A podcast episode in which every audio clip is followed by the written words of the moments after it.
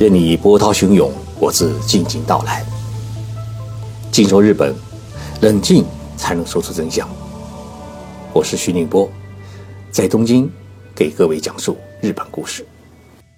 各位听众朋友好，最近啊，哎，我确实有点拖节目。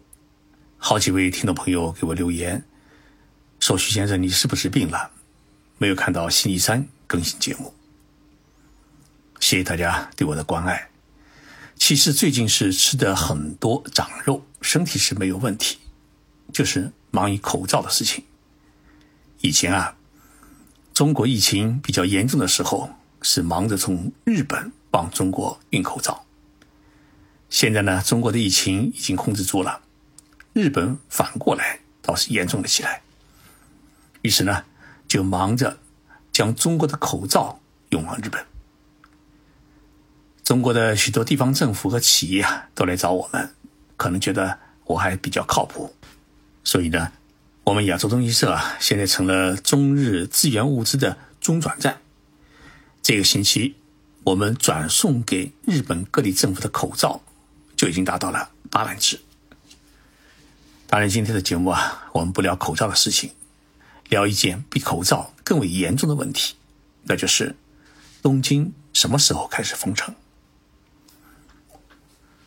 今天呢，也就是三月二十九号，东京都新增的新型冠状病毒的感染者是六十八人，感染者总数呢已经达到了四百三十人，成为全国最大的感染区。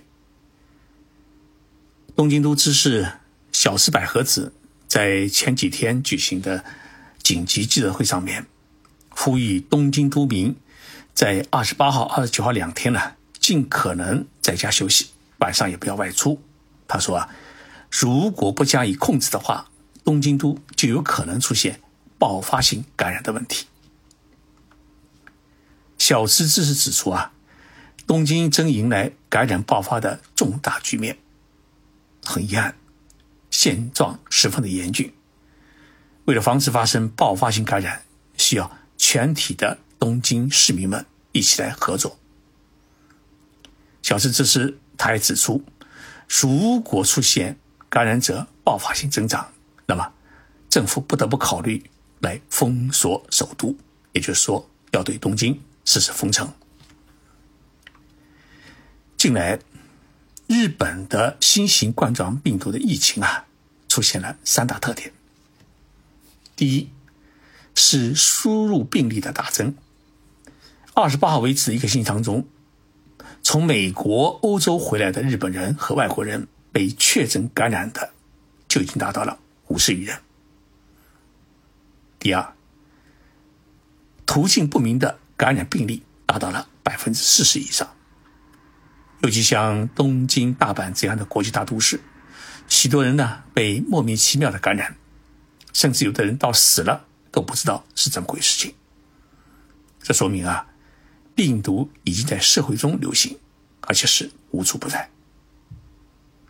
第三呢，就是医院发生集团感染的案例是大增。位于东京都台东区的永寿综合医院，它是一家综合医院，有四百张床位。住院的患者呢，哎，大多数是在六十岁到八十岁的老年人。从一名女护士被确诊感染。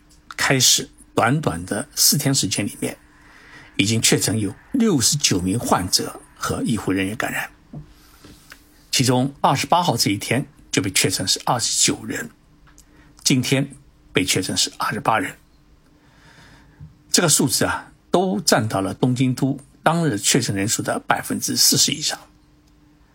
医院呢已经被关闭，部分住院的患者呢被转移到了其他的医院，但是。人们很快就发现，转院以后的患者当中，也已经有两人被确诊感染。国立癌症研究中心中央医院啊，是日本治疗癌症的最核心的医院之一。那么，二十八号这一天，一名二十多岁的女护士和一名三十多岁的女护士被确诊感染，两人呢一起在。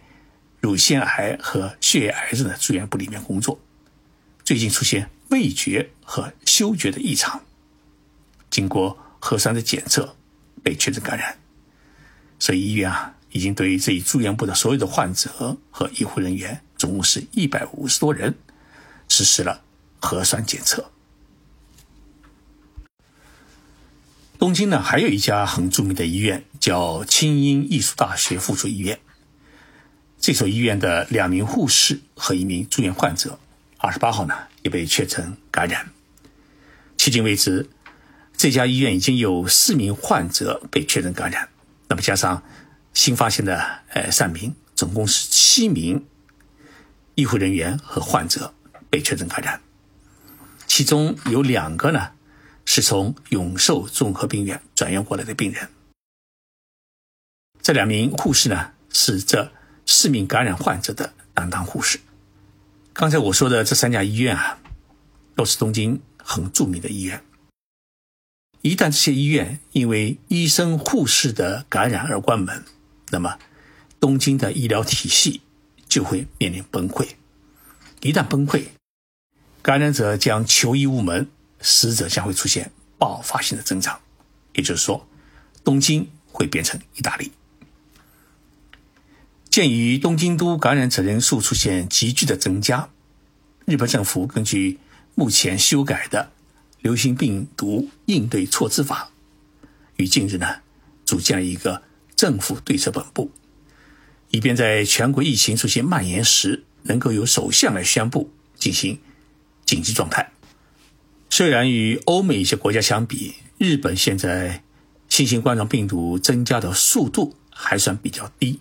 但是呢，因为来历不明的社会感染者呢是日益增多，说明啊病毒在日本列岛，尤其在东京、大阪等国际大都市里面已经是扩大，那么疫情爆发已经到了瞬间即炸的一个危险的程度。那么作为日本国家的最高的管理者，安倍首相他是如何看待这场疫情的呢？安倍首相在昨天晚上举行的。记者会上面，他说了以下一段话：阿贝说，两天时间，全世界的感染者猛增了十万人，而在过去，从一万到十万要花两个月的时间。这样的情况在日本短期内出现的可能性不能排除。新型冠状病毒疫情的爆发与蔓延，已经到了无法预测的地步，也对日本迄今为止的防疫对策造成了。极大的威胁。这次疫情对于世界经济、民众的生活的冲击将会超过世界金融危机。所以呢，我再次拜托国民，以最大的危机感做出最大限度的警戒，同时呢，强烈期望各地方政府啊提供全力协助，呼吁当地的民众坚决排除三密，即不在密封的空间里面聚集。不去人员密集的地方，不与他人做密切的接触，最大限度的来防止集团交叉感染的发生。安倍首相警告说，如果不排除这三密，日本就会像欧洲那样，在短短的两周时间里面，出现三十倍以上的感染者的暴增。这样一来的话呢，日本医疗体系的崩溃。已经不是隔岸之火，我们必须以不屈的觉悟，做好与可怕的敌人做长期战斗的准备。所以，安倍首相说出要做长期战斗的准备这句话以后啊，日本社会啊也引起了很大的反响。他们觉得，本来以为新型冠状病毒应该是在五月份、六月份可以结束。那么从首相的口当中听到要长期战斗的准备，所以呢，很难预测新型冠状病毒在日本什么时候能够完结。其实安倍首相的这种担忧啊，他是有道理的，因为到三月二十九号，也就是今天，东京都新增加的感染者总数达到了六十八人。这个数字说明了什么呢？说明了。感染者增加的速度远远超过了预期的目标，因为根据日本厚生劳动省的测算，东京都在三月二十六号到四月一号之间的感染者的目标数值是一百五十九人。四月二号到八号的感染者的目标数值是三百二十人，但是今天是二十九号，就已经提前一周实现了未来十天内才可以达到的数字。以这样的速度增加的话，到四月八号，东京都的感染者总数啊将会超过一千人，重症患者将会突破一百人。小池知事他曾经透露过一个数据，这个数据说啊，整个东京目前能够收治新型冠状病毒感染者重症患者的床位数是一百十八个，这就意味着。如果不遏制疫情蔓延速度，不迅速增加重症感染者救治床位数的话，那么东京的医疗体系就有可能出现崩溃。大家可能对日本的滑稽演员志村健不一定名字很熟悉，但是呢，一定看过他许许多多很滑稽的诶短剧。志村先生啊，晚上他去银座的高级酒吧喝酒，结果呢就被莫名其妙感染。三月十七号，他出现了疲惫感；十九号呢开始发热，而且感觉到呼吸困难。二三号被确诊感染病毒之后呢，被送进了东京感染症专门医院进行救治。如今啊，已经陷入一个很危重的状态，靠人工肺来进行呼吸。志村感染新型冠状病毒啊，这件事情给日本社会的造成的冲击是很大的。许多人都担心，如果一旦自己感染的话，也有可能陷入一个危重的状态，说不定有可能就此离开这个世界。现在啊，正是日本樱花盛开的时节，所以外出看樱花的人是很多，有的人呢根本就没戴口罩。虽然东京都已经禁止在樱花树下面是饮酒聚集，但是呢，依然有不少人晚上啊看完樱花之后，就约了朋友在居酒屋开始喝酒，开始聊天。东京都知事啊，他说过，他说很担心，因为年轻人的免疫力强，即使感染了新型冠状病毒，也会表现出比较轻的症状，或者是根本没有症状。而这些阳性的年轻人四处游玩，无意中会将病毒感染给其他人，就很容易造成整个社会的感染。如果这几天出现集团性的感染的话呢，东京新一轮的疫情的爆发期会在四月十号四月中旬出现，那个时候东京的感染者人数会出现大爆发的趋势。东京啊，其实不只是一个东京都，而是东京首都圈的概念。由于东京首都圈里面的一都三县，也就是东京都、千叶县、埼玉县、森奈山县啊，都已经连成一片，成为世界最大的都市群。它的总人口已经超过了三千八百万人。更为重要的是啊，全国各地人员都聚集在东京。